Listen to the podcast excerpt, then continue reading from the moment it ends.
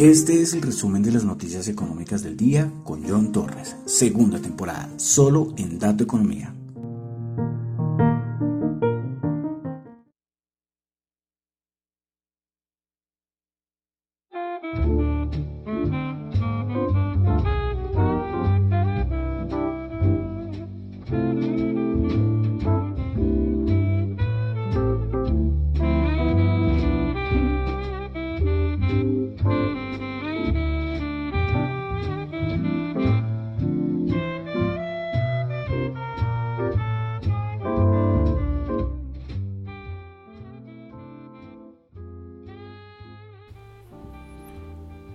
Buenas noches a todos. Son las son las 8 y 32 de la noche de hoy domingo 9 de enero. Voy a mirar si el micrófono me está funcionando. Un momento.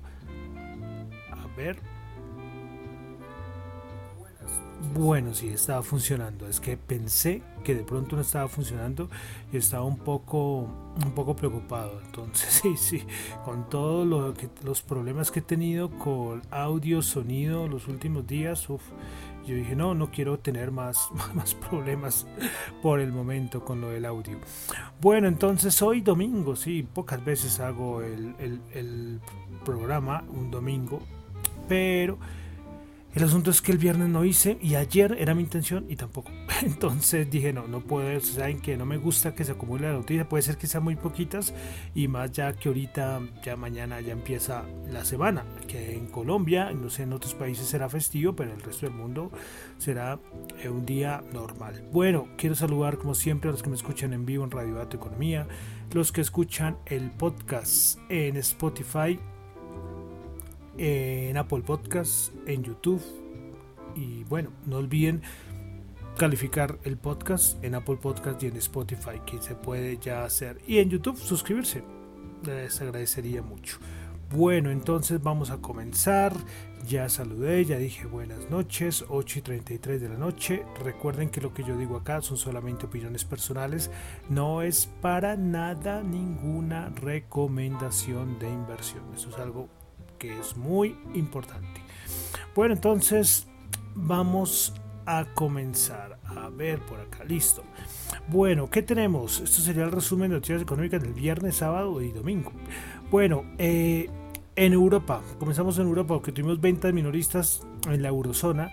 Se esperaba 5-6% y el interanual se ubicó en 7.8%. El dato más importante de Europa fue el que tuvimos dato de inflación, 5% para diciembre del 2021. Eh, por sectores, en la energía, 26% alimentos 3.2, otros bienes 2.9 y servicios 2.4%. 5% de la inflación en la eurozona. Otros datos macro en Europa, tuvimos producción industrial en Francia, mes de noviembre mensual, una caída del 0,4% y el interanual se ubicó en una caída del 0,5%. Vamos a Alemania, donde tuvimos también la producción industrial, dato mensual, una caída del 0,2%, también es dato de noviembre, se estimaba 1% y el interanual ya se ubica una caída del 2,4%. Datos no muy buenos ¿eh?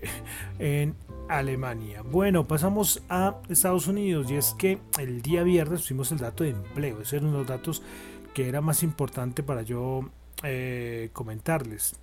Bueno, pues tuvimos dato de empleo. Se esperaba una creación de 450 mil empleos y se obtuvo fue una creación de solo 199 mil empleos. El anterior dato había sido 149 mil, un dato muy por debajo de, lo estimado y un dato que de cierta manera hasta preocupa. El desempleo, la tasa de desempleo bajó 3.9%, esperaba 4.1%. Bueno, este, este dato de la tasa de desempleo, eh, hay varios analistas que, que se dice que es que es un dato más político para que el presidente de turno saque pecho, más no es el real. Igual es que el, cálculo del desempleo, la inflación en Estados Unidos ha cambiado los, sé hace cuántos años y este datico entre comillas genera dudas, ¿no? Entonces en sí es más para que el presidente de turno, en este caso Joe Biden, y así fue, salió a decir no, que la menor tasa de desempleo, yo no sé de cuántos meses o cuántos años, bueno, ¿sí? pero entonces hay que, hay que tener ahí pendiente el datico. Eh, otro dato importante que sale, que sale junto al dato de empleo son las ganancias por hora de los trabajadores, pues en diciembre aumentó al 0.6% y el interanual subió al 4.7%. Y ojo, esto, esto es un dato que para la inflación no cae muy bien. sí, sí, sí, por eso cuando salió ese dato, el dato el día viernes, el dato de empleo y eso, eh, pues, todo el mundo lógicamente ve el del que se esperaban 450 mil y solo fueron 199 mil, pero ese dato de ganancias por hora del trabajador es un dato muy importante. Bueno, continuamos. Eh, habló Daily de la Fed, habló como una hora, bueno, eh, diciendo que la política económica del Banco de la Reserva Federal era perfecta. dijo algo curioso, es que la inflación no es tan temporal como pensábamos, porque el COVID no lo es es, que de verdad me parece una cosa tan absurda. Creo que todo el mundo lo veía al Reserva Federal, no, pero bueno, son estrategias que, tienen ellos. Eh, también habló, lógicamente, del balance de, tasas, pero bueno, no fue así. Pues sí fue importante, pero, pero que para Daily ella no es como Bullard, que ya se necesita, mejor dicho, meter la mano al, mercado, pero que ella quiere que se espere un poquito. Eso fue lo único a nivel de tiempo. De resto, el, discurso es muy similar. Bueno, entonces ahí dejamos Estados Unidos. Vámonos eh, de Colombia, no voy a decir solo un datico de Ecuador, porque también tuvimos dato de inflación. Eh, poco nombre Ecuador acá. Es que si a nombrar todos los países, bueno, Ecuador por la inflación mensual en diciembre del 2021 respecto al noviembre del 2021 fue el 0,07, en tanto que la anualizada ya se ubicó en el 1,94 me pareció una inflación bajísima, ¿eh? 1.94 y viendo que todos los países estamos en el 5, eh, de verdad. Bueno, eh, dejamos ahí entonces, vamos a pasar ya a los mercados. Hoy es una cosa más relajada, tranquila, pero principalmente por el dato de empleo y por lo que pasó en el mercado la semana pasada, el viernes. Bueno, eh, una cosita de, de Brasil es que la situación del suministro de café en Brasil podría complicarse en los próximos meses y esto llevaría a que se, a que se tuvieran retrasos en las exportaciones de café eh, por parte de Brasil. ¿sí? Eh, esto lo dijo, eh, bueno, acá no tengo el, el presidente del BSCA. Entonces, bueno, ahí y es importante por los precios del café. Bueno, más cositas eh, de la Bolsa de Valores de Colombia que ya se está terminando, ya eh, la de la aceptación de las OPAs, pues tuvimos noticias de la OPA del Grupo Sura y de Nutresa. Pues bueno, eh, Gilinski alcanzó el 13,84% de las acciones del Grupo Sura mientras que Gilinski alcanzó el 15.58 de eh, las aceptaciones y las acciones por parte de Nutres. Entonces estos porcentajes lo acercarían para un puesto en la junta directiva. Eh, creo que todavía no es un hecho, todavía falta a ver qué pasa el día martes, martes sí, eh, para saber, para saber cuánto es el porcentaje definitivo de las aceptaciones por parte eh, por, parte sí, de esta oferta pública de adquisición. Entonces, eh, todos los accionistas ahí preparados, había muchas críticas porque decían, hombre, Grupo Sura te ofrece a 10. Eh, perdón, Gilinski te dice que te paga 10 por tus acciones. y entonces, ¿por qué las estás vendiendo a 8? ¿Por qué no vas a OPA? ¿Por qué estás vendiendo 7? sí, son un poco cosas raras, sí, pero, pero bueno, cada uno sabrá, ¿no? Uno ponerse a, criticar cuando alguien hace el mercado, es que todos tienen estrategias distintas. Lo que para mí puede ser irracional, para otra persona puede ser la cosa más lógica y más racional del mundo, ¿sí? Y todos los agentes del mercado no pensamos igual, o si no, imagínense, si todos en, los mercados pensáramos igual, eh, pues no habría mercado. Imagínense, todos queriendo vender al mismo precio o comprar al mismo precio. No, no, no. Esto es una interacción, compra-venta, compra-venta. Por eso es un mercado. Recordemos que todos los mercados, de cualquier cosa, mercado desde acciones, de criptos, el mercado de la carne, de los muebles, de lo que sea. Es un, el mercado es un espacio de interacciones de compra y venta. ¿sí? Que pueden haber diferentes tipos de mercados, ¿sí? Que hay mercados con más vendedores eh, que otro tipo de mercados que son de menos, por eso se habla de mercados competitivos, mercados de monopolio, eh, eh, de oligopolio, bueno, pero, pero bueno, bueno, ya me fui por otro lado, pero es que lo que quería decir es que si hay mucha crítica porque las decisiones que, toma la gente, cada uno, cada uno hará lo que quiera, de verdad. Pero bueno, esperaremos entonces cómo termina lo de Gilinski y su OPA, que yo sí lo vuelvo a repetir, hizo que el estado de confort en que estaba el GEA se rompiera.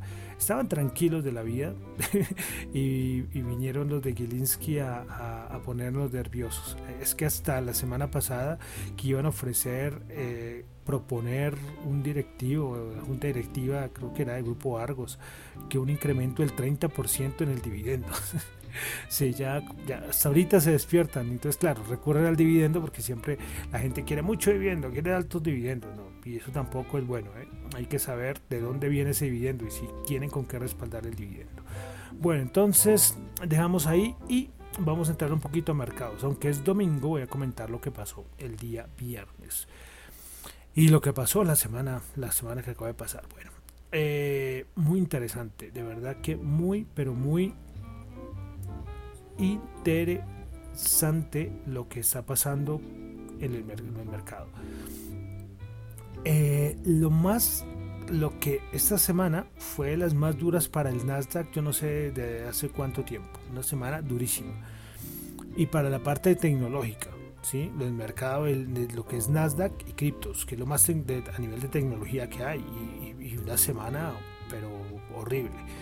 ¿Y qué está pasando? Principalmente en el Nasdaq. El Nasdaq creo que bajó en la, semana como un 4%, pero hubo sectores dentro del Nasdaq, porque el Nasdaq es muy grande, y entonces ahí también se divide, por ejemplo, el Nasdaq de biotecnología, el, Nasdaq, eh, bueno, hay diferentes divisiones. El punto es que eh, hubo sectores que cayeron muchísimo, o sea, el Nasdaq en general caería un 4%, pero otros sectores cayeron más del 10-15% impresionante. Lo que hicieron fue empezar a vender tecnología, tecnología que, vamos a decir que de cierta manera no estaba ganando, empresas que no estaban ganando dinero, infladas por todo lo que ha pasado los últimos dos años, y, salieron a venderlas. Y, tremenda caída, tremenda caída. Eh, ¿por, qué, ¿Por qué podría estar pasando esto? Eh, yo lo veo por asuntos de política monetaria, y lo hemos hablado, eso de la Reserva Federal, lo de eh, son políticas para reducir la, liquidez del mercado, hace que la gente pues se pase a cosas más de, valor que a cosas más especulativas y grandes crecimientos eh, tecnológicos. ¿sí? Entonces por eso lo que se está viendo es que todas esas grandes empresas de tecnología, tenemos que el Nasdaq tuvo un 2020 impresionante, un 2021 también muy bueno, eh, pero hay, hay parte de esas empresas que están ahí metidas que no, que, la, que los inversionistas les parece muy riesgosa y ya, ya pasó, ya, ya vamos a dejar esto por el momento, como digo, hasta ahora, es que, es que hasta ahora estamos en el, en el 9 de enero, no estamos ni siquiera, ni siquiera hemos terminado la segunda semana del año, pero es que esa semana fue tremenda, puede ser que esto vuelva y en, unos, en unas semanas volvamos a máximo, no tengo ni idea, pero por el momento ese es el mensaje, entonces ocurre como una especie de depuración de, del mercado y está muy bien, está muy bien. Eh, y es que las divergencias eh, existían. ¿Cómo es posible que el Nasdaq llegue a máximos y como el más del 50%, bueno, no sé si más del 50%, de pronto estoy diciendo un, un error el porcentaje, pero sí una gran cantidad, un porcentaje bastante importante estuviera en mínimos, mientras que el Nasdaq está en máximos. ¿Cómo es posible? Hay empresas que verdad que están mal.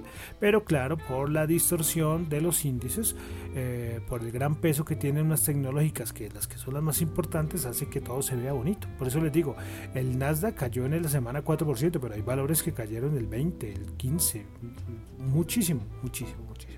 Entonces eso es lo que está pasando, eh, mientras que las empresas del Dow Jones, que es un índice solamente de, de, 30, de 30 empresas, que son totalmente distintas, ahí hay poca tecnología de cierta manera, ahí hay mucho servicio, bueno, eh, la, estructura del Dow Jones es distinta, eh, se mantuvo más bien firme, fuerte.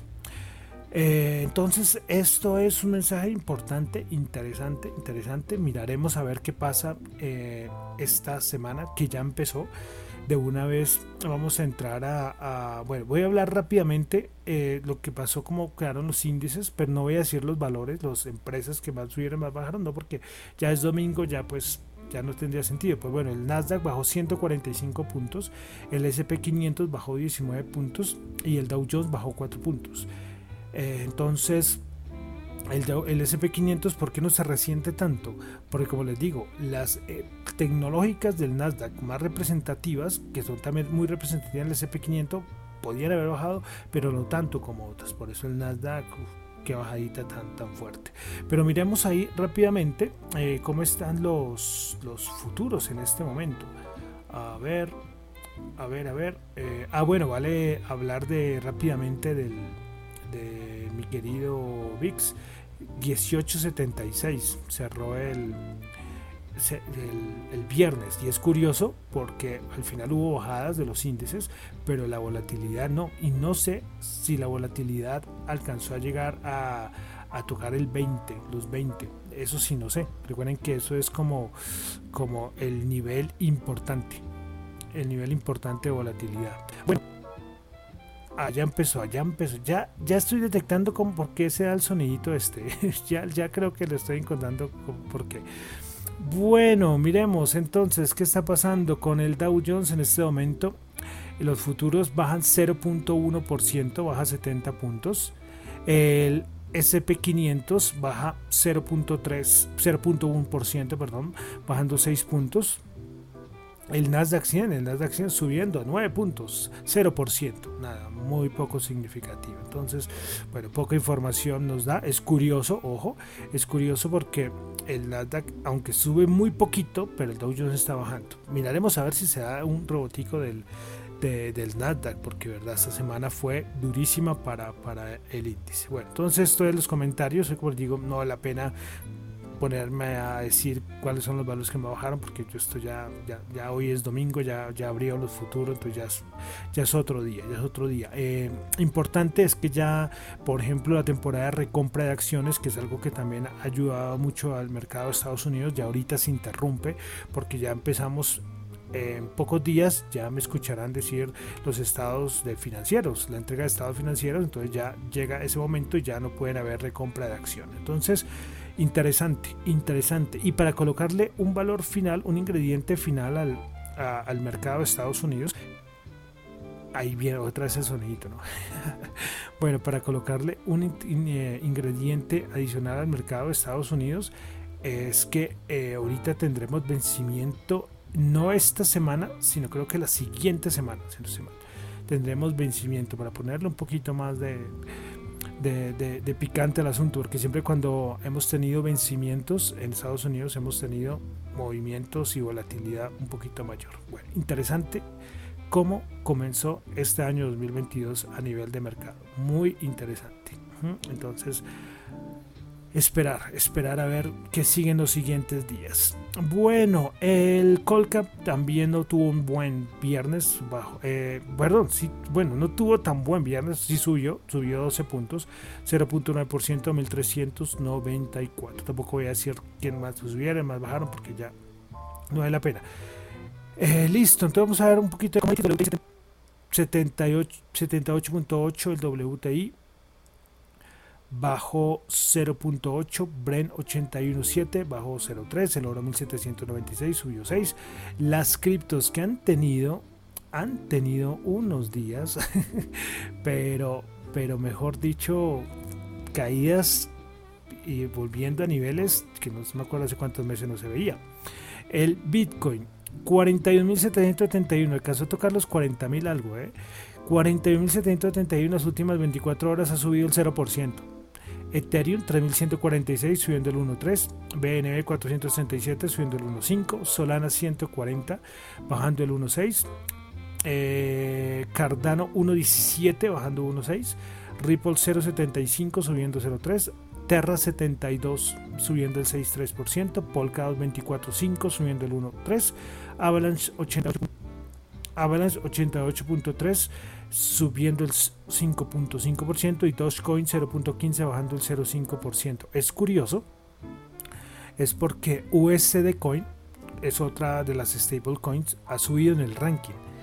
Es curioso, ¿eh? es curioso porque es decir que por market mucha gente está comprando, está comprando, está comprando dólares. No sé si, bueno, es que ya en este momento salir a refugiarse en dólares con estas caídas, pero bueno, pero parece curioso.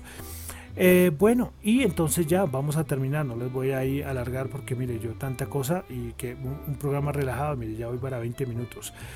Eh, el dólar, 4.043 subió 6 pesos. Bueno, entonces con esto termino por el día de hoy en el resumen de las noticias económicas del viernes, del sábado y del domingo, porque como les dije, el viernes no hice programa y se nos acumulan cositas, detallitos, detallitos. Y como les dije, muy importante el dato de empleo, esos datos de empleo importante, la inflación en Europa también, y son datos que hay que tener en cuenta, que tener en cuenta.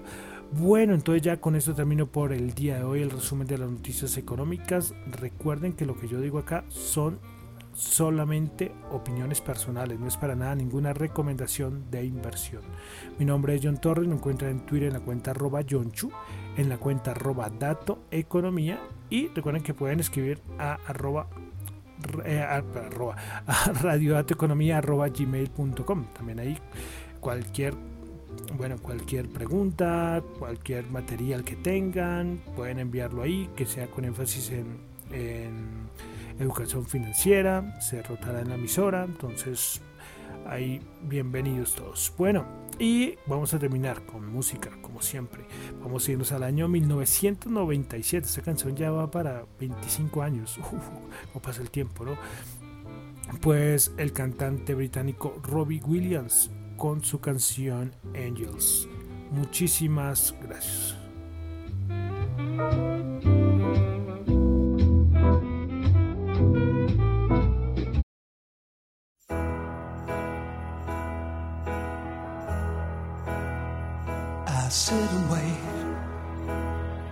Does an angel contemplate my fate? And do they know the places where we go when we're gray and old? Cause I have been told that salvation lets their wings unfold. So when I'm lying in my bed, thoughts running through my head, and I feel that love is dead, I'm loving angels instead. And through it,